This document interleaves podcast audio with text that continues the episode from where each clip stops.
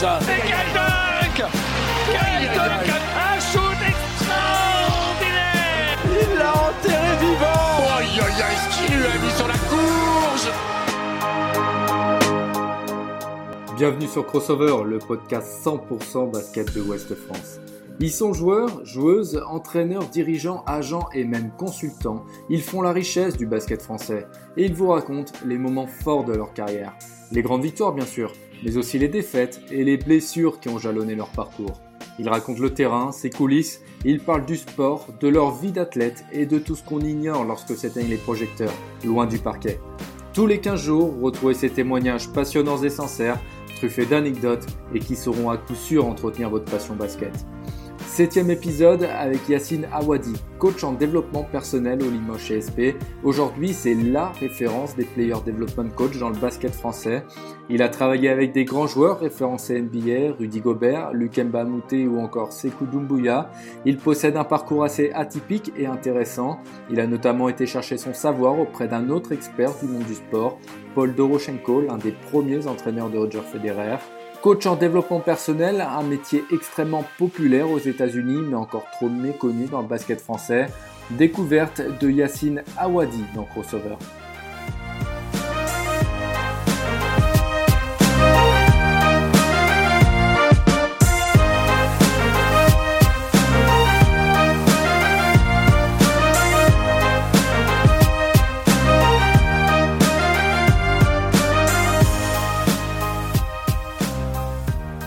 Yacine Awadi, bonjour, comment tu vas? Très bien, très bien et toi? Ça va très bien, merci de ta disponibilité, d'avoir accepté l'invitation de Crossover.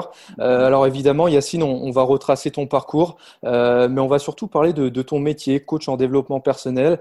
Euh, voilà, un métier assez peu connu au final, notamment en France, contrairement aux États-Unis, par exemple, où voilà, c'est clairement ancré dans, la culture. Alors toi, tu officies du côté de, Limoges, où tu es en charge du, développement des, joueurs du CSP, et en parallèle, notamment l'été, tu, tu, suis d'autres joueurs sur demande spécifique, notamment des joueurs NBA comme, comme Rudy Gobert ou, ou Lukemba Moutet. déjà, Yacine, ce que je te propose, c'est voilà, que tu nous expliques brièvement ton, ton métier, ton rôle, tes, tes différentes missions, pour éclairer un petit peu tout le monde. Mon travail, mon quotidien, c'est d'accompagner les joueurs sur l'aspect technique.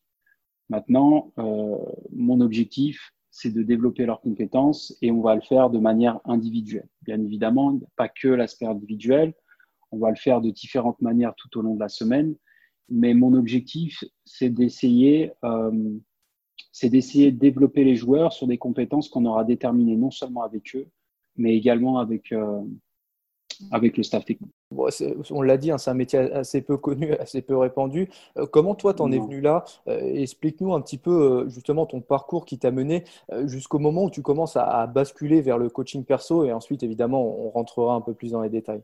Bah, écoute, moi, j'ai l'habitude de dire que j'ai connu trois vies un peu d'entraîneur. je, suis, je suis dans la troisième, on va dire ça. J'ai une première vie d'entraîneur où j'ai été, euh, sur, j'ai été sur les championnats amateurs. Une deuxième vie où j'ai été moi, j'ai exercé une, une, activité de consultant. Et euh, la troisième aujourd'hui, où euh, en fait j'exerce donc euh, ce, ce, métier d'entraîneur, bien évidemment individuel, mais au sein d'un club professionnel. Donc, euh, tu vois, c'est voilà, j'ai l'habitude de dire, j'ai eu trois vies et si tu veux, tout s'est fait un petit peu par étapes. Et euh, ce, serait assez, c'est assez marrant, mais c'est vrai que ça a été un, ouais, ça long chemin déjà pour commencer. Et, euh, je pense que chaque étape, euh, j'ai appris de chaque étape, ce qui m'a permis aujourd'hui d'arriver là où je suis. Et tu as quand même eu des responsabilités assez tôt. Euh, tu as coaché en N1 jusqu'en N1 jusqu'en N2 à 25-26 ans, c'est assez jeune. Pourquoi tu as décidé de, de, te spécialiser comme ça dans, dans, le développement individuel du joueur, alors que tu aurais pu, euh, je, par exemple, continuer ta, ta carrière d'entraîneur principal? Parce que, parce que déjà, dès le départ, euh, dès le début, bon, comme tu disais, j'étais assez jeune. Donc, euh, ça m'a. C'est vrai que les débuts, ça m'a un peu secoué, pour être très honnête, dans le sens où, euh, où j'ai été vite confronté à des joueurs. Euh, alors, euh, j'ai commencé, comme tu disais, à 25 ans, j'étais déjà en National 2, et j'ai été confronté à des joueurs qui avaient de l'expérience. J'ai été confronté, même si c'était amateur, à des organisations quand même qui, qui, qui songeaient déjà à la performance. Enfin, Voilà, donc ça arrivait très très tôt et je me suis rendu compte, avec toutes les contraintes que je pouvais avoir dans le quotidien, je me suis rendu compte que le travail individuel, c'était un vrai, euh, c'était une vraie passerelle. C'était vraiment, euh, ça, pouvait vraiment être devenir intéressant parce que au final, quand tu es dans les championnats amateurs, bien évidemment, tu n'as pas toutes les conditions qu'on peut avoir dans le, dans le basket professionnel, c'est-à-dire d'avoir, euh, ne serait-ce que de base, tu, tu n'es même pas sûr d'avoir tes 10 joueurs à chaque entraînement. C'est la première chose. Et, euh, et, donc, il faut toujours, toujours trouver des moyens, si tu veux, pour que l'équipe continue à travailler. Et pour moi, le meilleur moyen, l'un de ces meilleurs moyens, ça a toujours été d'essayer d'individualiser la charge d'entraînement dans le quotidien. C'est ce que j'ai essayé de faire. Et euh, c'est vrai que ça a commencé comme ça, en fait. Ça a vraiment commencé comme ça. Parce que euh, je me souviens en National 3 à Lagneux, j'étais à un moment donné en, je sais pas, j'avais 7 joueurs, 6 joueurs. Euh, les joueurs venaient principalement de Lyon, donc il fallait forcément qu'ils fassent. Euh, bah, ils venaient pas, ils faisaient pas une heure aller-retour euh, pour simplement faire du 3 contre 3. Donc, chose que j'avais déjà vue de mes propres yeux. pour moi, c'était une bonne alternative au final, parce que ça m'a permis de garder toujours l'équipe.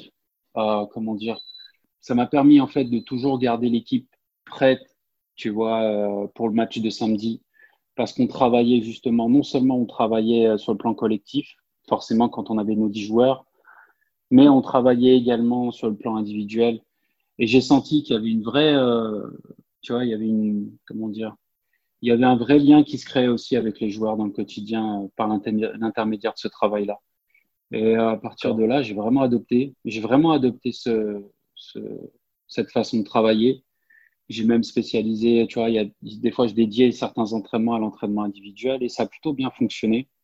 J'ai vu des joueurs qui ont progressé euh, assez vite. Euh, j'ai également, ça m'a permis de mieux communiquer aussi avec eux. Ça m'a permis d'être meilleur dans mon management dans le quotidien. C'est, c'est, pour moi, ça a apporté beaucoup de choses positives. Et euh, parce que comme tu disais tout à l'heure, à 25 ans, bah, en termes de management, tu pars un peu de zéro. Ouais, c'était très intéressant. Et puis par la suite, après, c'est devenir entraîneur individuel, c'est aussi une affaire d'opportunité. C'est comme tout. Et c'est un peu ce qui s'est passé, euh, notamment avec Lukemba Mouté, tu vois. Là, j'ai eu cette opportunité et, et voilà, et j'ai senti qu'il y avait, euh, j'ai senti qu'il y avait la place.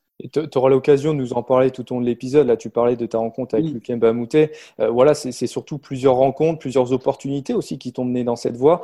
Euh, moi, je voudrais, en par... je voudrais parler d'une rencontre assez surprenante. C'est avec Paul Doroshenko, l'un des premiers entraîneurs de, de Roger Federer, euh, qui, ouais. je, je crois, a vraiment été une source d'inspiration pour toi. Ah, ça a été, euh, ouais, tu as raison, ça a été une source d'inspiration. Puis ça a été un. Bon, moi, j'ai l'habitude de dire qu'il n'y a pas de hasard dans la vie, mais, mais bon, euh, forcé en fait de, de dire que je rencontre Paul en fait par, euh, par un ancien de mes joueurs qui est, qui est ostéopathe, qui s'appelle David Touré, qui me dit qu'il est en train de se former en fait à la programmation neuromotrice. Et euh, donc, il m'explique un peu le principe de, de en fait, l'idée de reprogrammer en fait des reprogrammer des gestes donc, euh, à travers en fait l'idée de d'utiliser en fait une boîte, euh, une espèce de boîte qui émettrait des, j'allais dire des sons et, euh, et l'imagerie mentale. Donc, il m'explique un petit peu le process que qu'à cette époque je trouvais assez forcément assez perché et euh, assez perché à l'époque. Et en fait, il m'explique, bah forcément, leur première clientèle sont, des personnes qui ont des handicaps moteurs assez importants, donc des paraplégiques. Euh, donc euh, voilà, tu te dis ok, et, puis il te dit et on va on va devoir par la suite se spécialiser également dans le sport parce qu'il me dit aujourd'hui clairement on peut reprogrammer, on peut également reprogrammer un geste sportif. Et là pour moi c'est je trouve ça assez dingue. Et il me dit qu'au centre de cette euh, au centre de cette réflexion se trouve une personne qui est Paul et euh, donc Doroshenko qui a travaillé avec Roger Federer, Pete Sampras et avec de nombreux tennisman. Et c'est un peu ma génération, donc forcément ça me parlait. Et il me dit, euh, écoute, euh, ce que je te propose, c'est de le rencontrer. Et d'ailleurs, par la même occasion, il a un fils euh, qui joue au basket, euh, qui joue au basket puisqu'ils sont résidents à Valence en Espagne. Et il me dit, écoute, il vient pour deux semaines à Lyon. Écoute, il cherche juste il cherche juste un entraîneur pour euh, pour quelques jours parce qu'il a l'ambition de rejoindre une académie aux États-Unis. Donc vraiment, la rencontre, elle se fait comme ça. Et moi, j'ai dit au départ que je, je suis pas foncièrement euh, chaud pour l'entraînement, mais je rencontre le gamin, ça se passe plutôt bien. je l'ai pris quelques jours à l'entraînement et voilà, dans le partage, ça se passait très très bien. Et puis Paul décide à ce moment-là de venir sur les entraînements.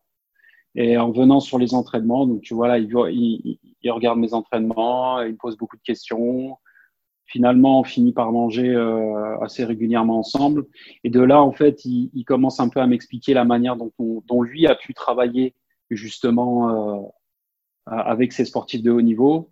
Et il me parle bien évidemment du fait qu'il a axé en fait son travail principalement sur euh, sur euh, sur l'œil, c'est-à-dire ce qui est l'œil sportif, on appelle ça comme ça, mais au final l'œil directeur. Mmh. Et euh, il m'explique un petit peu euh, le, le pourquoi du comment, et, et, et, de là ça devient ouais pour moi ça ça donne du sens, ça donne du sens parce que dans le domaine du tir par exemple, puisqu'on va parler principalement de ça en général, euh, parce que c'est une compétence technique euh, qui est importante dans notre sport, mais au-delà de ça, c'est quasiment le principal sujet de conversation de tous les joueurs. Bah, écoute, euh, j'ai envie de te dire que tout est tout est très empirique dans le tir. Tout est très empirique. Le coach, euh, le coach va t'expliquer, euh, voilà comment il faut tirer, mais en fait, il faut savoir qu'il t'a expliqué parce que son coach lui avait dit que voilà, et, et ainsi de suite. Et en fait, donc, euh, c'est un espèce d'héritage qui circule. Mais finalement, euh, pour moi, euh, ça manquait de sens. Et pourquoi tu travaillerais de cette façon-là avec Lukemba Moutet Pourquoi tu travaillerais de cette façon-là avec Joe Roussel ou avec William Howard ou encore avec Nicolas Lang? C'est pourquoi Est-ce que ils sont tous différents Ils ont des, ils ont forcément un capital physique très différent et moteur aussi. Donc, je ne peux pas travailler de la même façon avec chacun. Et il y a une autre rencontre qui a été euh, déterminante, qui a lancé un petit peu euh, euh, ton rôle aujourd'hui. Je crois que tu me dis si je me trompe, hein, mais je crois que c'était en 2015 ou 2016. Avec le, tu en as parlé avec le joueur NBA Lukemba Moutet qui jouait, à, je crois, à Philadelphie à l'époque et qui voulait travailler sur son tir. il fait appel à tes services. Raconte-nous comment ça s'est, ça s'est passé. c'est, assez drôle. C'est vrai que c'est vrai qu'en fait, il, alors faut comprendre une chose. Ça faisait euh, quelques années en fait que je travaillais sur un camp qui s'appelait AMW et qui était notamment un camp qui avait lieu à Paris, que beaucoup de gens connaissent, qui était organisé par un par une personne qui s'appelait Will NBA Aujourd'hui, Will, c'est le ça doit être le numéro 2 d'NBA Africa. Ouais. Quelqu'un qui a un vrai beau parcours. Et, euh, et Will m'a en fait fait appel à moi. Euh, à l'époque, j'étais, c'était quoi C'était en 2004. 2005, je le rencontre. À l'époque, euh, j'étais à Lasvel, j'étais assez proche de Karim Souchu. Et euh, en fait, il me présente Will. Et ça commence vraiment comme ça. Euh, je parle de ça parce que j'ai fait son camp, en fait. Et, j'ai fait ce camp et au fur et à, au fur et à mesure des années, en fait, j'ai rencontré, j'ai forcément fait des rencontres. Et j'ai fait la rencontre d'une personne qui s'appelle Witsungi. Witsungi, c'est un coach euh, qui a, c'est un coach euh, qui a Yaoundé en fait, qui est, professeur euh, dans un lycée français et qui a monté une académie en fait de basket à Yaoundé et, qui était présent à tous les camps organisés par Will. Et puis, et puis il était chaque, je me souviens, il était toujours en demande en fait, d'essayer de savoir comment, techniquement, pourquoi, et mais aussi un coach qui était euh, ouais qui était en demande. Et je l'ai toujours euh, voilà on a toujours échangé toujours partagé. Et puis un jour un été il m'appelle et puis il me dit écoute euh, je trouve que c'est top ce que tu fais euh, parce qu'on avait déjà échangé sur le travail sur le tir sur tout ça et, la manière dont je voulais organiser les choses. Il me dit écoute c'est vraiment top. J'ai parlé de toi avec Luc Mbamouté. Et je me souviens de cette époque là parce que je ne le crois pas. Voilà de, de base je ne je le crois pas je me dis, euh, bon, il me dit ça, mais bon, tu sais, comme tu peux placer un nom euh, quand tu bois un thé avec quelqu'un, euh, un café, et tu te dis, bon, c'est Luc qui m'appelle et qui me dit, j'ai entendu parler de toi par Louis, et je te cache pas que je suis, bon, heureusement que je suis assis, parce que, parce que, ouais, je m'attendais absolument pas à ça, et il me donne rendez-vous peut-être une semaine après à Genève. D'accord. Et, euh, et, il me dit, écoute, on se voit à Genève, on doit s'entretenir tous les deux, c'est important parce que Louis m'a dit beaucoup de choses il y a beaucoup de choses avec lesquelles je suis d'accord. Parce que Louis m'avait demandé à un moment donné une analyse sur Luc, et je me souviens d'avoir été assez tranchant. Et, euh, et, euh, et puis j'ai eu cette opportunité une semaine, une semaine plus tard de pouvoir échanger avec lui. Et, euh, et au fait, en fait, ça a duré, ça devait durer 15 minutes, et finalement ça a duré une heure et demie. Mm. Et ça a vraiment, ça, ça a vraiment bien matché. Et puis, euh, et puis écoute, euh, Et puis il me dit, écoute, c'est, on bosse ensemble, rendez-vous telle date. Il me dit, voilà, je t'enverrai tes billets, enfin, t'inquiète pas, il y a quelqu'un qui prendra le relais. Et il me dit, écoute, je dois y aller, j'ai une manif cet après-midi sur Genève et, et il part. Et ça s'est fait en fait vraiment comme ça et ouais, vraiment comme ça en fait. Et, et, je me retrouve finalement quelques semaines plus tard à Houston. Voilà comment s'est passée vraiment la rencontre avec Luc. Et, euh, et, ce qui était intéressant avec Luc, c'est que Luc sortait d'une saison à Philadelphie avec euh, Brett Brown, qui est euh, l'ancien coach de l'équipe nationale australienne. Et, euh, et, il adorait vraiment ce coach. Et, euh, et ce que j'ai trouvé intéressant en fait, c'est que ce coach lui avait vraiment donné des responsabilités, beaucoup plus de responsabilités que, les, que les coachs, que ses coachs précédents. Et il avait eu un volume de tir à trois points qui avait été très important. Peut-être, je crois que le plus, le ratio, peut-être le ratio le plus important qu'il a eu dans sa carrière. Et là, il s'est retrouvé vraiment euh, à se dire putain, il faut vraiment que je progresse dans ce domaine-là, réellement, il faut que je progresse. Et, euh, et il s'est dit bah et c'est là où c'est intéressant, parce que les joueurs NBA, ils font toujours ce, ce, ce chemin que nous, en, Europe, on ne fait pas. C'est qu'ils font ce chemin en se disant, si j'ai une compétence supplémentaire, ça a forcément une valeur. Ça a une valeur. En Europe, on ne fait pas toujours ce lien et on ne fait pas toujours ce, chemin euh, assez... Euh, ouais, on ne le fait pas facilement. Et, c'est vrai que ça m'avait, je me souviens que ça m'avait vraiment surpris euh, à l'entretien. Il m'avait dit, ben, si je progresse là-dessus, si je fais ça, si je fais ça, voilà, ça me permet. Il y a une valeur, il y a une valeur sportive. Donc, il me dit, moi, je vais peut-être avoir l'opportunité d'aller vers des équipes qui joueront les playoffs parce que c'était pas forcément le cas avant. Et en même temps, ça a une valeur économique. Et là, tu commences à comprendre.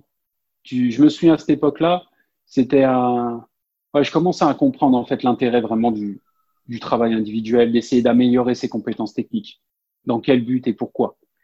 Maintenant, c'était avec un joueur NBA. Donc, avec un joueur NBA, il y a certaines choses qui paraissent beaucoup plus évidentes. Mais euh, ça, avait été, ça avait été très, très intéressant. Mais tu l'as dit, tu travailles avec lui sur son tir et justement la saison suivante, euh, il sort un, il shoot à 39% à 3 points. Je crois que c'est son meilleur euh, pourcentage en pourcentage carrière. En carrière. Et est-ce qu'il y, a une sorte, il y a une sorte de, de, fierté quand, quand, la progression est visible comme ça, se traduit par des chiffres, par des pourcentages, il y a une sorte de, de fierté, de sentiment du travail bien fait chez toi? Hmm, pas forcément, pas forcément parce que hmm, forcément, enfin, quand je dis ça, fierté, c'est un mot assez fort. Ouais. Je suis content d'y avoir contribué, mais il y a quelque chose dont il faut euh, tout de suite remettre euh, tu sais, dans, dans, le contexte, c'est que je suis, euh, je suis un élément parmi d'autres.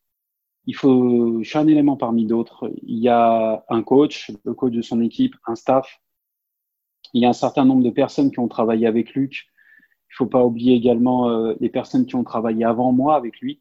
Et moi, j'ai souvent l'habitude, si tu veux, que moi, je vais accompagner pendant un, je vais accompagner le joueur pendant un, un moment finalement. C'est pas quelque chose. Euh, je vais, je vais pas revendiquer euh, le fait de travailler avec lui et qu'aujourd'hui il est à 39% son meilleur pourcentage en carrière, qu'il a mis dans les bons spots. Ah, ça, c'est une question. Quand tu joues avec Blake Griffin et quand tu joues avec Chris Paul l'année suivante aux Clippers, il faut pas oublier que des tirs ouverts, euh, t'en as un paquet.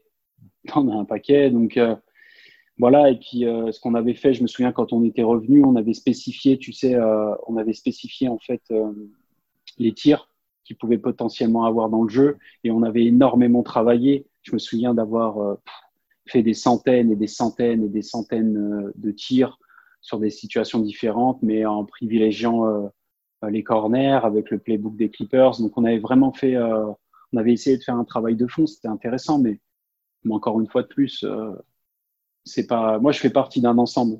J'essaye pas de revendiquer la réussite des uns et des autres. Ça m'intéresse pas. Et alors, depuis de 2018, tu as intégré le, staff de, Limoges. Euh, ils te font venir mm. parce qu'il y a, entre autres, parce qu'il y, a un projet. Ce projet, c'est l'arrivée du, jeune Sekou Doumbouya, euh, dont tu vas t'occuper pendant, pendant un an, juste avant sa draft NBA avec Détroit, c'est ça? Mm, C'est ça. Bon, Sekou, c'était euh, une belle expérience. Ça, c'est un fait. c'est un fait, surtout que ce qui était intéressant avec Sekou, c'est que c'était un joueur qui finalement avait très peu d'années, très peu d'années professionnelles un joueur qui est passé par l'INSEP, qui fait deux ans à Poitiers, donc finalement qui a une expérience, euh, ouais, qui a une expérience assez, euh, légère au final euh, dans le monde professionnel.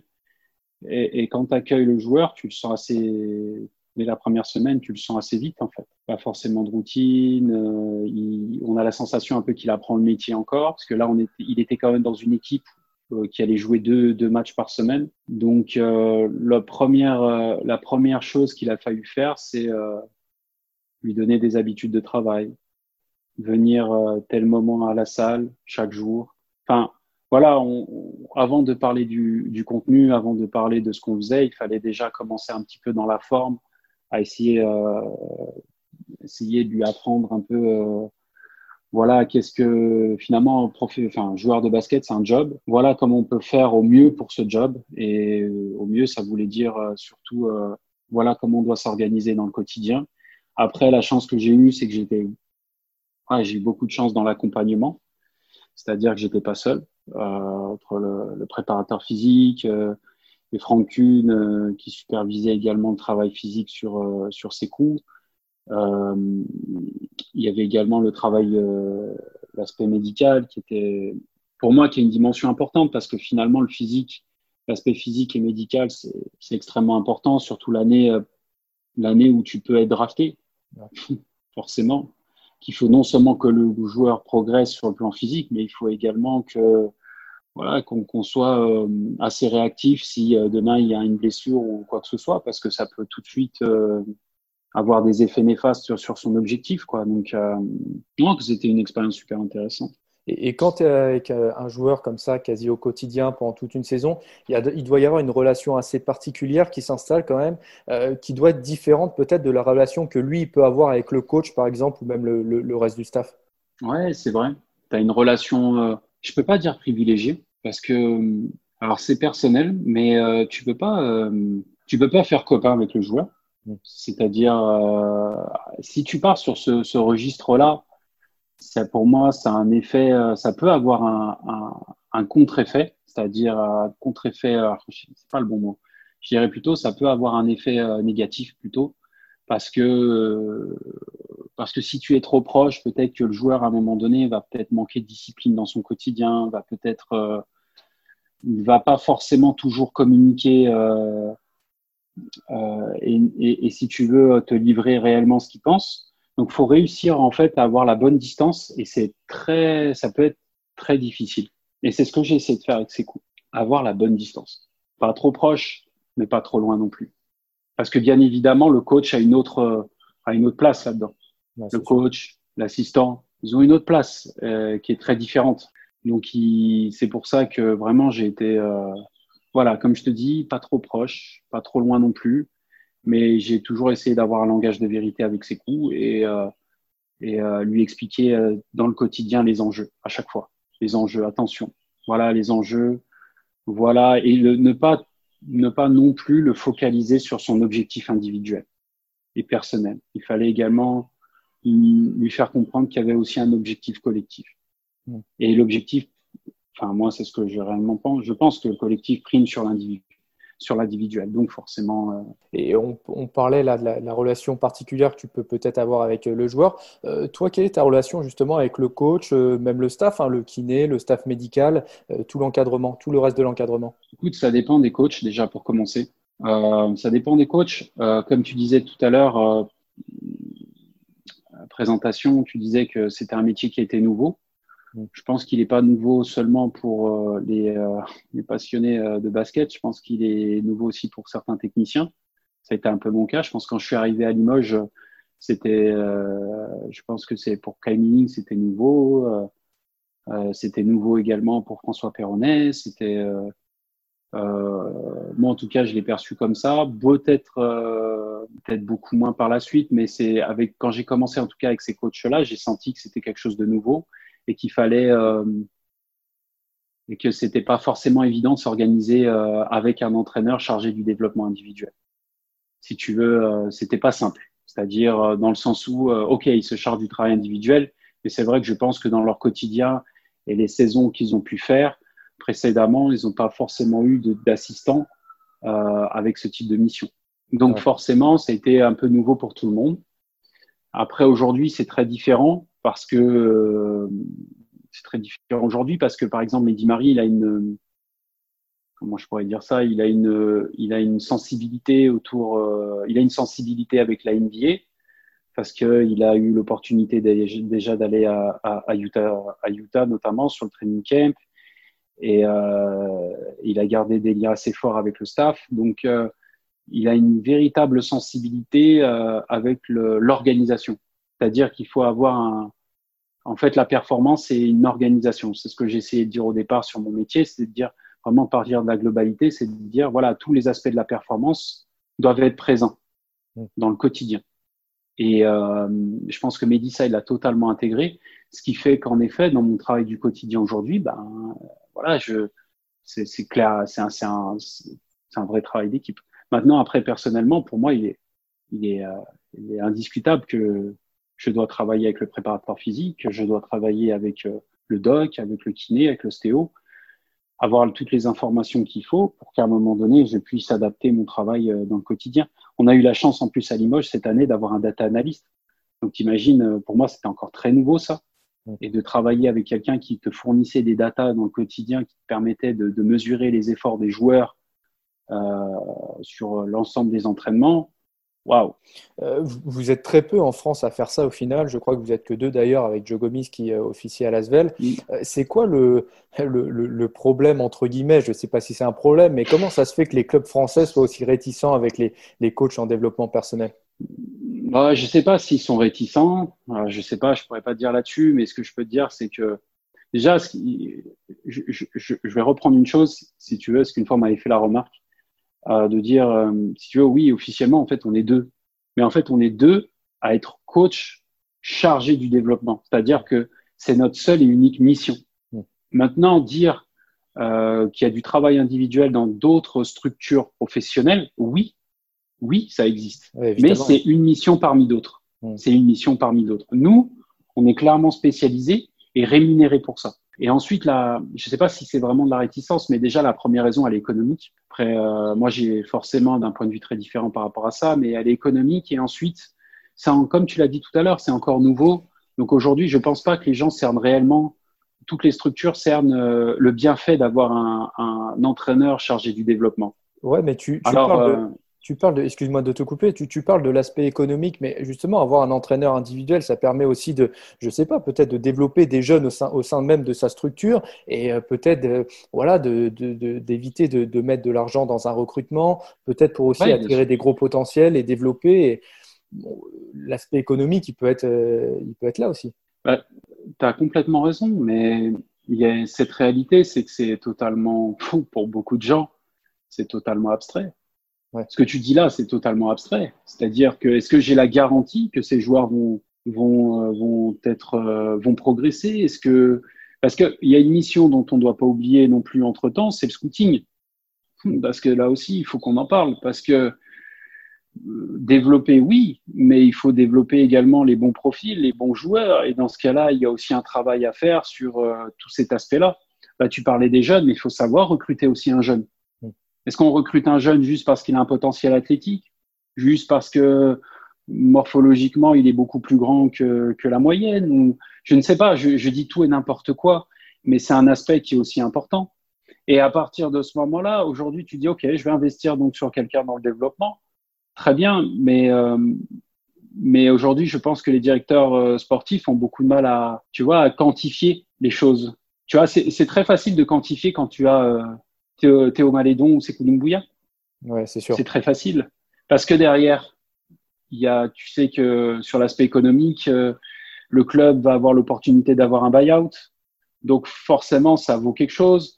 Euh, ça a une valeur. Euh, en même temps, ça permet aussi d'avoir un. Je, je suis pas dupe sur le fait que avoir un coach en développement, ça peut être également séduisant pour les agents de dire ah bah attends, nous, on a aussi un coach en développement. Ah, tiens, regarde, l'été dernier, il a travaillé avec Rudy Gobert, il a travaillé avec euh, Mbamouté, il a travaillé avec, euh, regarde Axel Bouteille aujourd'hui, regarde. Forcément, c'est attractif. Mais, euh, mais là, on est foncièrement, on est, on est sur un cycle court. Parce que là, on parle d'un joueur qui potentiellement va être euh, drafté à l'issue de la saison. Mais comme je te rejoins sur cette vision-là, mais il faut avoir une vision peut-être qui va un peu plus loin et essayer de se dire, OK, de quelle manière je peux travailler avec mon coach en développement et avec, euh, avec qui, comment, sur combien de temps, sur un cycle de 2, 3, 4 ans. et par la même occasion, c'est très, c'est très important aussi d'avoir des d'avoir euh, ce, coach en développement présent sur l'effectif pro. Pourquoi? Parce que on va voir nos jeunes, nos jeunes vont apprendre à devenir professionnels. Tu vois, tout simplement, ils vont apprendre à devenir, euh, en tout cas, ils vont progresser dans l'esprit de devenir performants. Et nos joueurs expérimentés, ils vont chercher à rester performants. Ouais. Et là, hein, et, et, et là, il faut aussi également quelqu'un dans le quotidien. Alors l'été dernier, euh, tu as vécu une autre belle expérience, tu as passé une, une, bonne partie de ton été avec Rudy Gobert. Euh, encore une fois, raconte-nous comment ça s'est euh, passé, comment ça s'est déroulé. Bah, c'est simplement, euh, je reçois un coup de fil de Jérémy Medjana, qui, qui, est représentant de Rudy, comment dire, qui, euh, qui est également euh, à la tête d'une agence dans laquelle je, avec laquelle je travaille, qui est comme sport. Et, et donc, il me dit simplement que Rudy souhaite, euh, ah, Rudy souhaite tout simplement progresser sur l'adresse, mais l'adresse d'une manière générale. On ne parle pas forcément spécifiquement. J'ai pas envie que Rudy Gobert devienne un shooter à trois points ou je ne sais quoi d'autre. Ouais, sûr. Mais juste de progresser, d'avoir, euh, il a une certaine sensibilité, il y a des choses, et, euh, et il me dit il faut qu'on, faut creuser. Et euh, voilà, il me propose, il me propose de venir à Los Angeles. En fait, alors pour faire très simple, c'est que Jérémy me propose de faire un essai avec Rudy. Donc, je pars à la Factory Hoops de Paris euh, et on a travaillé ensemble pendant peut-être une heure et à partir de là, on se donne le prochain rendez-vous. C'est, euh, c'était, je ne veux pas dire de bêtises, c'était peut-être dix jours plus tard ou deux semaines plus tard à Los Angeles. Voilà comment ça s'est passé. Et, mais en fait, si tu veux, c'est toujours pareil. Tu sais, les premières rencontres, elles sont importantes et on, on a tout de suite. Euh...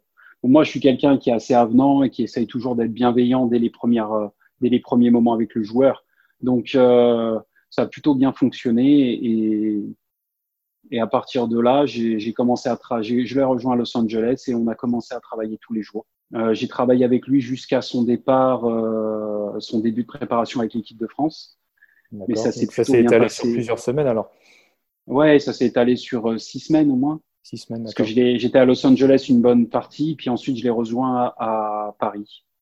Donc non, ça s'est plutôt bien passé. Euh, c'était voilà, c'était une belle expérience pour moi. C'est une certitude. Après, bon, au-delà d'expérience, euh, pour moi, l'efficacité prime aussi. C'est qu'il fallait également que le joueur soit soit conscient et, et, vraiment cette sensation de travailler et de progresser.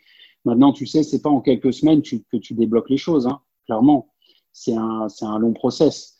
Mais à la différence avec des joueurs comme Rudy Gobert, c'est que voilà, il y a une telle organisation autour de lui donc moi j'ai eu Alex Jensen euh, sur deux trois jours, euh, donc l'assistant de, je crois que c'est le premier assistant de Quick Schneider à, à Utah, euh, qui était présent pour garder les entraînements et des fois même pour m'aider. Tu vois, donc c'est trouvé ça super intéressant. Qui, bah attends, moi pas de problème, je fais les passes, je fais les rebonds. Quelqu'un d'assez euh, et justement, tu avais eu des contacts avec le staff de, de Utah au préalable pour, pour voilà, peut-être orienter ton travail? Alors, c'est ce que je voulais faire au départ. Et finalement, euh, ce qui, ce qui s'est plutôt bien passé, c'est que euh, c'est Utah en fait qui est venu à moi. D'accord. Parce que j'avais envie de faire cette, cette démarche-là dès le début parce que c'est quelque chose que je défends corps et âme, euh, qu'il faut prendre connect, enfin en tout cas qu'il faut être connecté avec, euh, qu'il faut être connecté avec les, avec les, avec l'employeur, avec les clubs, parce que c'est difficile de travailler quand tu ne sais pas en fait clairement comment utiliser le joueur sur le terrain et euh, peut-être que le coach, il a certaines attentes. Il faut répondre à ses attentes. Enfin, c'est ça la réalité. Euh, déjà, d'essayer de décortiquer et d'aller sur les situations de jeu que pouvait avoir potentiellement Rudy, toutes ces situations pick and roll et de main à main.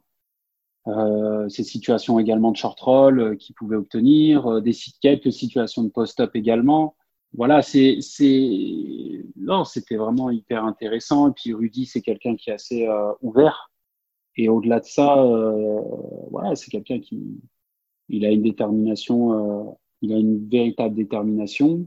Et puis dans le quotidien, faut pas oublier aussi que euh, bah, moi je faisais partie, euh, c'était un entraînement parmi d'autres, si tu veux, dans le quotidien, parce qu'il avait également deux entraînements, euh, il avait deux entraînements physiques, si on peut appeler ça comme ça, et travail de renforcement, travail d'explosivité. Enfin, c'était vraiment intéressant. Et quand tu parles du, tir, tu évoques, euh, euh voilà, ça, se passe comment? Concrètement, c'est quoi? C'est une répétition de shoot d'une série de shoots? C'est, un travail sur la gestuelle, sur le positionnement? Euh, C'est quoi? C'est concrètement le, travail que tu fais avec lui? Le concrètement, le travail que concrètement, il faut être conscient de certaines choses, c'est-à-dire que on va en fait plutôt découper, on va, on va découper les choses en plusieurs, plusieurs étapes. La première étape, c'est la compétence. C'est-à-dire qu'il faut une compétence pour tirer. La compétence, c'est-à-dire, eh ben, on va essayer d'abord, dans un premier temps, de déterminer euh, la bonne posture, le bon mouvement, pour qu'à un moment donné, le joueur ressente non seulement euh, de la réussite, mais également une forme de confort. Ensuite, la deuxième étape, euh, en, français, on appellerait ça lecture de jeu, mais en fait, c'est ce qu'on appelle read and react. L'idée, c'est d'être de justement d'intégrer le tir sur des situations, sur des situations de jeu. Parce qu'en fonction de ce que va faire, euh, en fonction de la situation que tu vas avoir et la situation aussi euh, que tu vas jouer avec le défenseur, c'est pas toujours, euh, tu vas pas forcément toujours, non pas tirer de la même manière, mais tu vas pas tirer forcément dans les mêmes situations et les mêmes spots. Est-ce que tu vois ce que je veux dire? Oui, oui, oui. Et ensuite, la dernière chose, la, la dernière étape qui généralement c'est quelque chose que tu travailles beaucoup plus en saison, c'est-à-dire que tu vas devoir intégrer le playbook. Dans un premier temps, c'est toujours le playbook qui est en fait toutes les formes de jeu que vont jouer euh, l'équipe. Et dans ce cas-là, tu vas intégrer le tir là-dedans. Donc il y a une forme de répétition, c'est une évidence à travers, à travers la compétence. Ensuite, une fois que tu as travaillé ça, tu vas venir vers ce qu'on appelle, moi, read and react, idée de lecture de jeu, donc d'intégrer en fait cette compétence-là sur des situations de jeu précises.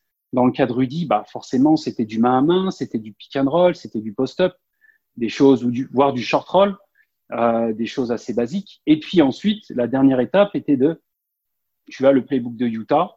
OK, voilà les tirs que tu as de manière très précise. Tu, tu, tu vois où je veux, où je veux ouais, totalement. Ouais. Donc, euh, c'est vraiment euh, ne pas oublier que Rudy Gobert, c'est peut-être euh, un des joueurs, un des, alors c'est certes le meilleur défenseur de l'année, ça fait deux fois qu'il l'est. Il fait peut-être peut-être partie des, des défenseurs les plus adroits ouais. de la NBA. Et ça, c'est, on l'oublie souvent parce que tu vois, euh, on a tellement d'attentes, hein, toujours euh, beaucoup d'attentes autour de ces joueurs-là, parce qu'on on aimerait qu'ils soient tellement parfaits, qu'ils soient meilleurs joueurs de ci, meilleurs joueurs de ça. Mais non, tout prend du temps, tout prend du temps. J'ai aucun doute sur le fait que Rudy réussira à devenir encore un peu plus adroit. Euh, donc, euh, je pense que c'est sur la bonne voie.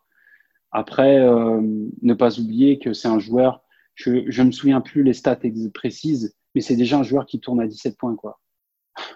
Ça, c'est un joueur qui fait quand même régulièrement double-double. C'est c'est déjà important, quoi. C'est déjà énorme. C'est déjà énorme. Donc, euh, mais après, lui, il est conscient que cette progression, elle est, euh, elle est tellement importante pour son équipe.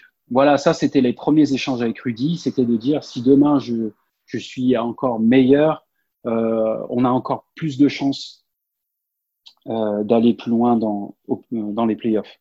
Ouais, c'est sûr. Et ça, euh, et ça, il avait, donc, si tu veux, il m'a tout de suite, si tu veux amener une dynamique, tu vois, collective, il m'a dit, attends, ce qui compte le plus, c'est pas foncièrement moi, c'est ce qu'on va faire ensemble. C'est l'équipe mmh. d'abord.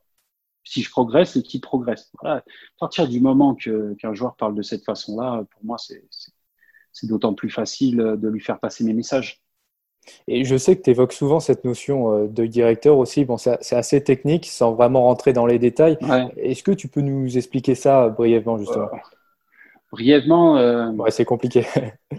non, c'est juste d'expliquer en fait qu'à chacun, qu'on dispose tous d'un œil qui est euh, d'un œil directeur, d'un œil dynamique, on peut appeler ça comme on veut. Ça, enfin, le basketball reste un sport d'adresse. Donc forcément, l'œil, il a forcément un rôle très important. Et c'est de dire aujourd'hui, en fait, euh, que la relation, la, en fait, la relation la plus importante qu'on va avoir dans notre sport, en tout cas dans, le basket, dans ce qu'on va pouvoir exécuter, c'est la relation qui va avoir entre l'œil et la main. À partir du moment que tu, que tu réussis à déterminer cette relation-là, tu peux, euh, tu peux déterminer ce qu'on appelle des postures. Et euh, pour moi, aujourd'hui, il existe deux types de postures. Il y a ce qu'on appelle la posture des joueurs homogènes, donc une posture qui va amener euh, un joueur, euh, par exemple, à être, euh, tu vois, à utiliser un œil dynamique, par exemple, droit, et bien évidemment qui va avoir une main forte, euh, une main droite euh, comme main forte. Donc, résultat des courses, on va avoir une espèce d'homogénéité, c'est-à-dire que tout va se retrouver dans le même axe. D'accord. À partir de ce moment-là, on va déterminer une posture. Et souvent, cette posture, euh, elle est très, c'est une posture qu'on peut avoir de, je pourrais qualifier de profil. tu sais, c'est comme si on se tenait de profil, un peu comme Stephen Curry, mm. qui est vraiment un pur homogène. Euh. Et d'ailleurs, on observe souvent ces, homogènes-là quand ils ont, euh, dans l'exécution du tir, on a également, on observe aussi une rotation, une rotation du corps, une rotation qui va se faire au niveau des épaules et des hanches. Donc, quand on est droitier, c'est une rotation qui va se faire droite vers la gauche. Quand on est gaucher, de gauche vers la droite. Quand je dis gaucher, homogène, je, précise homogène gauche, homogène droit. Mm. tu, tu vois ce que je veux dire. Et puis, on va avoir les joueurs croisés qui, eux, par contre, vont avoir peut-être un œil dynamique, pour exemple, gauche, et qui vont, par contre, avoir une main droite. Euh, quand je dis euh, main dominante, main droite, bah là, dans ce cas-là, on a une relation qui est croisée. Donc, on n'est plus dans cette idée de profil, mais on est plutôt dans cette idée d'être face au cercle et plutôt d'amener en fait le ballon dans l'axe du corps. Et là, euh, c'est aussi euh, très intéressant parce qu'on a forcément, on voit beaucoup moins de rotation d'épaule, on voit beaucoup moins de rotation des hanches, on va avoir des joueurs qui vont être beaucoup moins euh, impactés par les courses parce que, comme je te disais tout à l'heure, les homogènes, ils, sont, ils ont forcément des rotations de corps. Donc forcément, quand ils vont courir, ils vont forcément avoir une... Euh, comment dire Le tir va forcément être impacté. Mm. D'où la notion de gainage. Enfin, après, je pourrais, après, ça peut devenir l'usine à gaz, mais il y a, y a plein d'éléments qui font qu'à un moment donné, pour moi, aujourd'hui, on ne peut pas travailler avec un joueur euh, d'une seule manière, c'est pas possible. Sinon, ça n'a pas de sens. Prendre, c'est ce que je disais souvent, quand je vois, il faut passer par euh, le volume, mais travailler en volume, faire euh, énormément de tirs, je suis passé par là. Je me souviens encore qu'avec Luc Monté, on faisait 1500 tirs en moyenne par jour, mm. ce qui était incroyable. Mm. Surtout que j'étais tout seul à la passe et au rebond. donc, donc c'était assez incroyable. Mais et donc, tu dois passer par cette étape-là. On sait que les, saisons sont parfois assez chargées. Comment on arrive justement à, planifier ces, charges de travail-là, euh, notamment au quotidien avec Limoges, euh, quand voilà, on sait que dans une semaine, il y a le match de championnat le week-end, le, match de Coupe d'Europe peut-être en milieu de semaine, les entraînements collectifs, les déplacements à, l'autre bout de la France ou de l'Europe, les hôtels, tout ça. Comment on arrive à, planifier tout ça? Bah Déjà, tu, tu arrives à planifier les choses parce que tu es dans l'échange. C'est la première chose. Tu es dans l'échange d'abord avec les entraîneurs, c'est-à-dire qu'on dire non seulement on est dans l'échange et ensemble on détermine un fonctionnement. Alors il faut savoir une chose, c'est que dans la, dans la, planification des entraînements individuels, euh, elle n'est pas planifiée que d'une seule manière, c'est-à-dire que je fais uniquement des entraînements avec un joueur. Ça ne fonctionne pas comme ça. Certes, ces entraînements individuels existent, mais dans le quotidien, on a déterminé un programme, par exemple, euh, on a déterminé un programme d'entraînement avec les jeunes et on va, euh, on va leur proposer un programme d'entraînement qu'on va, euh, qu'on va associer au travail physique. C'est quelque chose qui a plutôt bien fonctionné. Euh, et nous, ça nous permettait d'être, voilà, ça, ça permet en fait de créer des habitudes de travail aussi chez eux. Donc, ils savaient que systématiquement, par exemple, le lundi matin, ils étaient avec nous sur du sur du travail très spécifique. Donc, bien évidemment, l'entraînement lui-même, eh ben, c'est pas basique. Ça veut dire qu'on individualise en fait les exercices, les mouvements. Ensuite, euh, dans le quotidien, les joueurs ont des programmes de tir à exécuter. Donc, c'est des programmes de tir individualisés, euh, mais qui sont vraiment propres à chacun. Et ensuite, euh, là, on est en train d'établir également ce qu'on appelle un CSP 100, c'est-à-dire que on travaille sur des habitudes de tir sur 100 tirs ce qui va nous permettre, en fait, si tu veux, dans le quotidien, c'est des espèces de challenges qui vont nous permettre de d'évaluer, de challenger le joueur, euh, ouais, dans le quotidien. Euh, si par exemple, euh, en fait, c'est les sentir, c'est sentir sur des situations que le joueur va avoir, que le joueur va avoir dans le jeu. Donc, c'est des choses qu'on a déjà établies tous ensemble. Donc, moi, voilà, je fais des propositions, on échange avec le coach voilà, tu vois, c'est des allers-retours, c'est des feedbacks, c'est vraiment très intéressant. Et l'idée, si tu veux, c'est de, voilà, il fait tant sur tant de tirs, il en marque tant. Mais au fur et à mesure des semaines, on va savoir s'il progresse ou pas. Pourquoi on fait ça? Parce que on a une vraie difficulté, si tu veux, à évaluer les joueurs dans le quotidien. C'est une réalité. C'est-à-dire, la seule évaluation aujourd'hui qu'on dispose, c'est celle du match. Donc l'idée, c'est de dire, non, non, euh, on peut également, à travers ce type de travail, on peut continuer aussi à évaluer nos joueurs euh, aux entraînements. Alors évidemment, c'est pas tous les jours, mais en tout cas, on commence en, en tout cas, c'est une piste. Et c'est une piste dans le sens où ça va nous permettre également, en fait, euh, de peut-être des fois modifier certaines choses sur notre playbook. Parce que quand on sent qu'un joueur progresse, quand on sent qu'à un moment donné, euh, il est de, je dis ça, il est de plus en plus adroit peut-être sur un spot, pourquoi à ce moment-là, on n'essayerait pas sur tel système de l'adapter? Pour qu'il retrouve cette situation-là et, selon toi, il y a un moment propice pour travailler avec un joueur euh, durant la saison, l'été C'est quoi la période idéale? Non, Pour moi, c'est la saison. Euh, parce que c'est la saison parce que. Pourquoi? Parce que tu es dans le rythme tu peux voir tes résultats assez rapidement, voir, voir les, progression. mais parce que le temps, le temps de travail est trop court en fait l'été. Le temps de travail est trop court. Et euh, tu sais, quand j'ai commencé, je te disais au départ, j'ai eu trois vies. Ma première vie, c'était ces championnats amateurs. Ma deuxième vie, c'était d'être consultant. Donc cette deuxième vie, elle a commencé, comme tu disais tout à l'heure, avec l'expérience Weekend Bamouté. Et euh, très vite, euh, tu vois, au fur et à mesure de ces expériences-là, je suis parti en Turquie aussi par la suite je me suis rendu compte que tu peux, c'est trop, c'est trop, c'est trop complexe de travailler sans le staff, sans mm. l'équipe. C'est trop complexe de travailler sans les consignes du coach, sans, parce qu'en fait, tu as une perception à travers euh, ce que tu vois, à travers les vidéos, les matchs, tu as une perception, mais elle est totalement subjective. C'est totalement subjectif. C'est ton filtre, c'est ton expérience, c'est absolument pas euh, la réalité tu peux avoir, euh, tu peux être, tu peux être très surpris finalement que tu peux être très surpris de ce que peuvent te dire des fois les entraîneurs. C'est absolument pas ce que tu, ce que tu voyais ou les consignes qui étaient données aux joueurs. Je sais pas, tu vas peut-être pas t'inscrire sur ce type d'échange-là avec ton joueur pendant l'été. Mm. Ah oui, parce que t'es pas connecté avec, euh, t'es pas connecté avec le staff, donc tu peux pas savoir. Donc pour moi, c'est, c'est pour moi, c'est n'est pas possible de dissocier son travail du, du travail aujourd'hui de, de, du staff technique. C'est pas possible. C'est pas possible. voilà, euh, faire tirer un, joueur va tirer. Euh, je, te donne un dernier exemple. Tu vas travailler avec un joueur sur la ligne derrière la ligne à trois points. Bah ouais, mais s'il a aucun tir pendant la saison, si, si, demain le joueur il a cette demande de dire ah, mais je veux tirer à trois points, oui, mais si demain si demain tu n'as aucun tir, on aura dédié finalement une semaine, deux semaines, trois semaines de travail. Tu auras un volume de tir égal à 10, 15 ou 20 sur la saison. Ah, ça revient à moins d'un tir par match, mais c'est c'est perdre du temps. Et c'est ça qui, c'est finalement, euh, c'est un petit peu, c'est pour ça que je te dis aujourd'hui, je préfère travailler euh, sur la saison. Et si jamais je travaillais euh, avec certains joueurs l'été, j'essaye toujours d'essayer, enfin, j'essaye vraiment de me connecter avec l'équipe. Euh, et, je pense que même pour le joueur, c'est rassurant. Euh, alors depuis le début, tu, nous parles du, travail que tu fais avec, le joueur euh, sur le terrain. Est-ce qu'il y a une part, est-ce qu'il existe l'aspect mental dans, ton travail aussi? Bien évidemment qu'il y a un aspect mental, mais je pense qu'il faut le prendre avec des pincettes. Parce que, alors, pour moi, je pars du principe que tout entraîneur est psychologue. Pour moi, c'est une réalité. On est tous quelque part psychologues parce que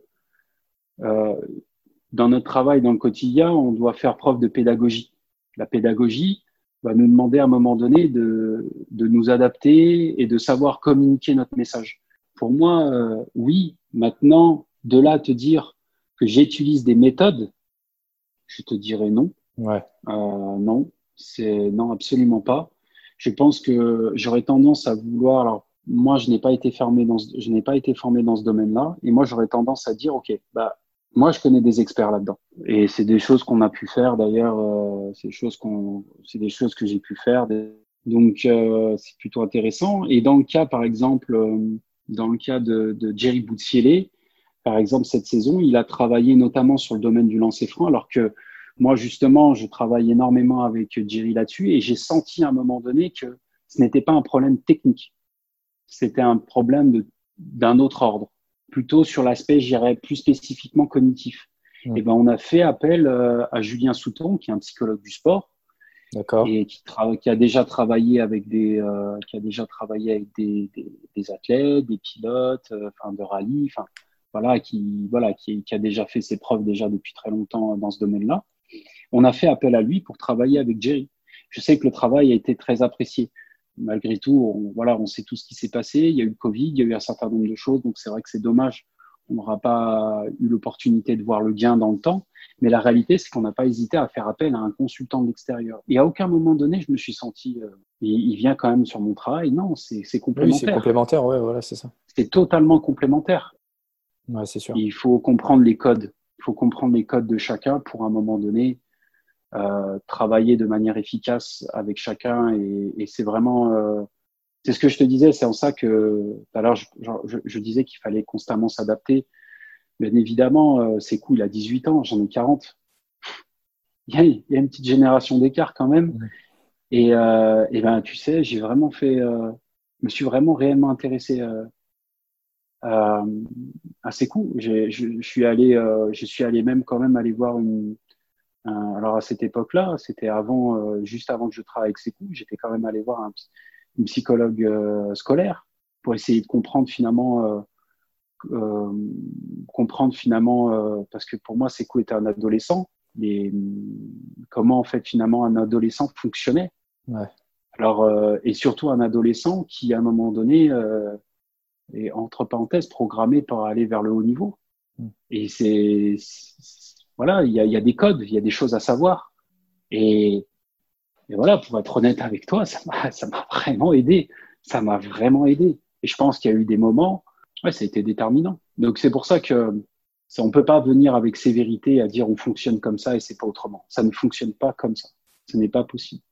voilà ce que je peux dire. En tout cas, il y a une expérience qui m'a, une expérience qui m'a beaucoup aidé. Euh, tu vois, cette expérience que j'ai eue en Turquie, elle m'a, ouais. Elle m'a beaucoup aidé parce que j'étais constamment en train de, chaque jour était différent. Il fallait que je m'adapte sans arrêt. Euh, je travaillais des fois à cause mon Istanbul, tout le monde connaît tout le monde connaît, tout le monde sait que c'est une grande ville et le trafic est juste incroyable. Donc, euh, des fois, j'entraînais mon joueur à 23 heures. À 22h30, euh, je me voyais en train d'entraîner et finir à minuit et demi, une heure du matin. Et le joueur, c'est un joueur qui joue quand même, qui jouait l'Euroleague, qui avait, euh, voilà, qui, jouait en moyenne deux matchs, voire trois matchs par semaine, parce qu'on le prêtait également sur une deuxième division. Ce match de deuxième division était très important également parce qu'il fallait qu'il soit dominant pour avoir une chance euh, de pouvoir rentrer, euh, de pouvoir réellement prétendre à du temps de jeu avec avec son équipe qui est Galatasaray et, et, et Ergin Ataman, c'est un personnage également. C'est un personnage et c'est pas quelqu'un qui aime forcément qu'on qui aime pas forcément les gens qui viennent de l'extérieur. Et j'étais français avec un joueur turc. Quand un Américain vient avec son coach américain, personne ne voit, ça choque personne. Ouais ça choque personne. Mais par contre, de voir un joueur turc venir avec un coach qui n'est pas turc mais qui est français, je me souviens mes, mes premiers mois, c'était incroyable. C'était incroyable. J'ai senti que j'étais pas bienvenu, mais ouais, je me suis accroché et, et aujourd'hui, on a toujours cette relation avec ce joueur, euh, avec Ege, qui est ce joueur turc et il a, suite à cette saison-là, il est allé en équipe nationale. Et, euh, et voilà, il y a, pour parler de fierté, peut-être, tout à l'heure tu employais le mot fierté. Il y a eu un moment où j'ai vraiment été euh, assez fier, c'est euh, quand j'ai vu quand j'ai vu dans le rond central, c'était au tournoi de Pau en préparation de la Coupe du Monde. Ouais. j'ai vu Turquie-France et j'ai vu Ege dans le rond central face à Rudy Gobert. C'était deux joueurs que j'avais entraînés au final, avec avec qui que j'avais voilà que j'ai que j'ai essayé d'aider et, euh, et pour moi, oui, là, ouais, il y avait un vrai sentiment de, il y avait un vrai sentiment euh, de fierté. J'ai eu Ege derrière qui était, c'est très drôle, qui, qui voit, qui, qui, qui, était en face de Rudy et qui était impressionné par Rudy Gobert, quoi. Ouais. mais il est impressionnant, c'est incroyable. Et on entend parfois euh, bon, les, les, clichés, euh, les joueurs ne veulent pas bosser, les joueurs ne sont pas demandeurs. De par ton métier aussi, tu, tu casses un peu ce, ce cliché, entre guillemets. Euh, au final, c'est complètement faux. Bien sûr que c'est complètement faux. La première ouais. chose qu'il faut se poser, c'est est-ce qu'ils ont l'opportunité de travailler? C'est juste ça la vraie question. Est-ce qu'ils ont l'opportunité de travailler? Est-ce que demain, parce que c'est difficile pour un joueur, je, je peux l'entendre. Alors on va dire oui, mais il faut de la détermination, là, mais c'est difficile d'être joueur et de venir tout seul à la salle. Mais en même temps, j'excuse totalement euh, le staff, un staff qui va disposer d'un coach, un head coach avec un assistant, et peut-être un deuxième, comme je te disais, qui est sur les équipes jeunes, qui lui aussi a du travail. Donc à un moment donné, euh, le, premier assistant, il fait de la vidéo, le coach, il est préoccupé aussi par plein de choses. Peut-être que simplement, bah, ça manque déjà en termes de ressources, on n'y est pas. Juste en termes de ressources, on n'y est pas. Donc ce joueur, il a peut-être envie de travailler, mais il n'y a personne. Et venir à la salle tout seul, prendre ses rebonds, bah, c'est pas évident. Alors des fois, y aller avec un collègue, pourquoi pas? Mm. Mais aller avec un collègue joueur, oui. Avoir des habitudes de travail, oui. Mais à un moment donné, ça manque toujours d'encadrement. Toujours. Et moi, j'ai, pour le moment, euh, j'ai toujours rencontré le contraire. J'ai toujours vu des joueurs qui avaient envie de travailler. Euh, des fois, je donnerai pas de nom, mais j'ai eu des coachs qui m'ont dit que ce joueur-là, c'est un feignant, c'est c'est un feignant, il a pas envie de bosser. Euh, et je me suis rendu compte euh, que c'était tout le contraire. Ouais. Tout le contraire. Quand tu donnes, quand on lui a donné l'opportunité d'être à la salle tous les jours, il était tous les jours à la salle et il faisait peut-être partie des plus gros, des peut-être les trois joueurs qui travaillaient le plus dans la salle. Euh, et aujourd'hui, comme je t'ai dit tout à l'heure, je pense que le travail prime sur le talent et je pense qu'il faut absolument euh, inscrire nos joueurs dans cette dynamique-là. Le championnat de France, on, on a la chance d'avoir un championnat avec énormément de, de, de, talent, je pense, avec des joueurs vraiment intéressants. Et euh, je pense qu'on peut être, euh, qu'on ait ce championnat, je veux dire qu'on ait ce championnat qui peut également, euh, qui, qui, a, qui a un championnat très intéressant mais qui peut être aussi également un championnat qui peut lancer des joueurs vers le haut niveau, le très haut niveau qui est l'Euroleague. Et moi, j'y crois vraiment. Je pense que nos joueurs français, on a vu des joueurs étrangers venir sur notre championnat et atterrir sur des grandes équipes européennes. Mais aujourd'hui, on peut dire également qu'on a des joueurs français qui peuvent également, euh, on peut avoir des belles surprises. Joe Roussel, on peut en parler aussi. C'était une belle surprise de le voir, un joueur qui joue 20, 20-25 minutes dans le championnat ACB alors qu'il jouait la saison précédente à Limoges très peu de minutes au final. Il jouait très peu de minutes. Et pourtant, c'est un joueur qui ne s'est pas arrêté de travailler sur l'ensemble de la saison. C'était un choix du coach, mais quoi qu'il en soit, c'est un joueur qui n'a jamais arrêté de travailler pendant la saison. C'est un bosseur. C'est un joueur qui travaille. C'est voilà, c'est le travail, c'est une constante et c'est et quand tu vois certaines réussites, ben voilà, ça s'explique toujours par ça d'abord. Et, et, récemment, on a, on a connu le, confinement. Comment tu, tu, as, toi, géré cette période euh, dans, dans, ton métier? Comment on fait pour continuer l'apprentissage, continuer le travail avec le joueur en étant cloîtré chez, chez soi, entre guillemets? Bah Déjà, c'est très complexe parce que c'est très complexe parce qu'il y a des règles sanitaires, déjà pour commencer. Et pour moi, ça prime surtout. Donc aujourd'hui, euh, pendant le confinement, tu pouvais absolument pas conseiller un joueur euh, de prendre un ballon de basket et d'aller jouer sur un terrain. Hum, tout simplement parce que euh, déjà, on est dans le sport de haut niveau, donc la première chose dont on, enfin, je pense qu'une de nos premières missions, c'est déjà de montrer l'exemple. Donc, euh, donc ce qu'on a tenté de faire en tout cas avec le Limoges CSP, c'est d'essayer de leur euh, proposer des programmes, euh, de, programmes individualisés sur l'aspect physique. Après, euh, après, tu as des joueurs qui avaient assez d'espace chez eux, qui disposaient d'un, terrain, tu vois, d'un demi-terrain, mais voilà, parce que tout est relatif. Les joueurs NBA ont pas forcément beaucoup de joueurs NBA, notamment Rudy n'avait pas cette problématique-là parce qu'il dispose, d'un gym mais c'est pas forcément le cas pour nos joueurs. Donc, euh, quand le déconfinement est arrivé, euh, c'était encore très complexe parce que il y avait l'aspect juridique qui intervenait, parce qu'on est avec des, on est avec des joueurs professionnels. Et, euh, et j'entends bien que que tout le monde, ouais, c'est bon, on déconfine, on pouvait, on peut travailler, mais attention, on est, enfin, on peut travailler, on peut jouer, on peut, on peut s'entraîner. Attention, Attention, parce qu'il n'y a pas que l'aspect sanitaire, il y avait l'aspect juridique, il y avait du chômage partiel, enfin, il y avait beaucoup de choses, il y avait beaucoup de paramètres à prendre en ligne de compte. Et finalement, nous, on a décidé, euh, voilà, avec l'autorisation aussi des, du staff médical, parce qu'on n'a rien fait sans l'autorisation du staff médical, parce que il fallait tester aussi les gens.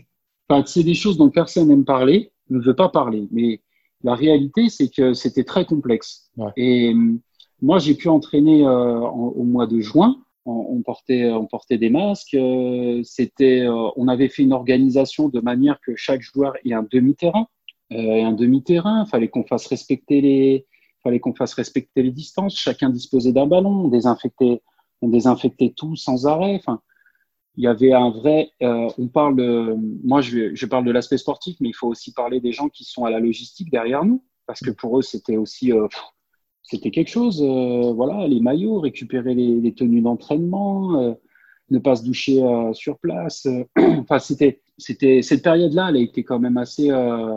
c'est une période, c'était une période plutôt intéressante parce que ça nous a permis aussi. Alors moi, comme je te disais euh, tout à l'heure, le scouting est un aspect important aussi de mon métier, parce que le travail, c'est aussi de savoir observer les joueurs. Donc, on a plutôt, euh, on a beaucoup travaillé avec le staff sur l'aspect scouting euh, sur cette période-là. Et puis, on a essayé de s'organiser sur l'aspect entraînement individuel.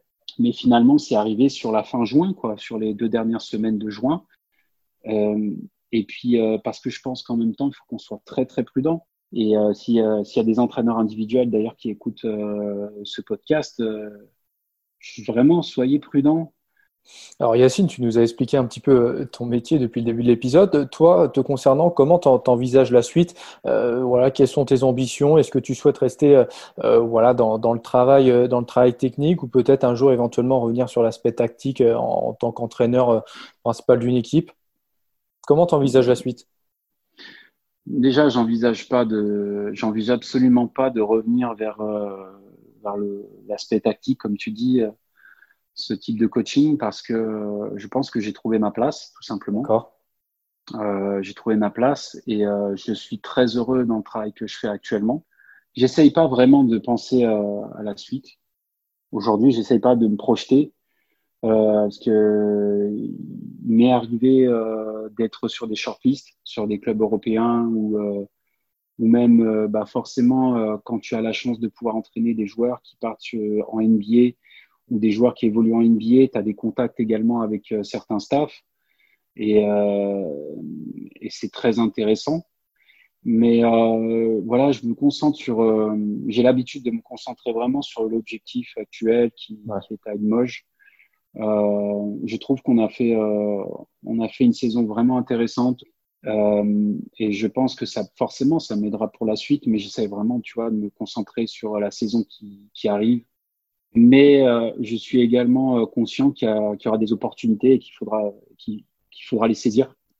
Alors Yacine, on, on, arrive au terme de cet entretien. Déjà, je voulais te remercier pour ta disponibilité. C'était vraiment, euh, vraiment très intéressant tout ce que tu nous as expliqué euh, voilà, concernant ton métier. C'est vrai que c'est assez peu connu. Ça appartient entre guillemets, euh, on l'a un peu expliqué, au, au, travail de l'ombre, on va dire.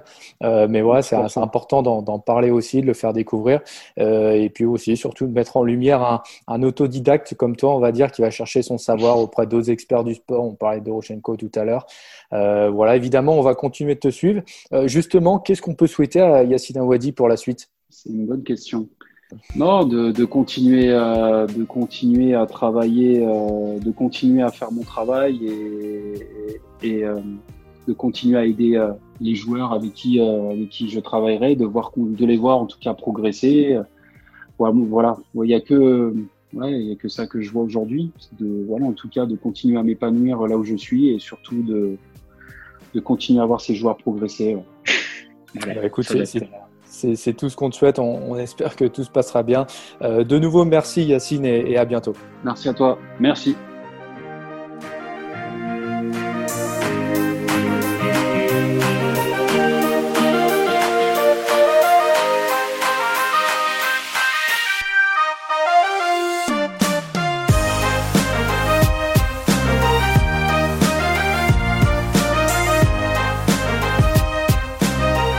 Retrouvez cet épisode ainsi que nos autres productions sur le mur des podcasts et aussi sur notre application Ouest France. N'hésitez pas à nous mettre 5 étoiles si vous avez aimé ce programme.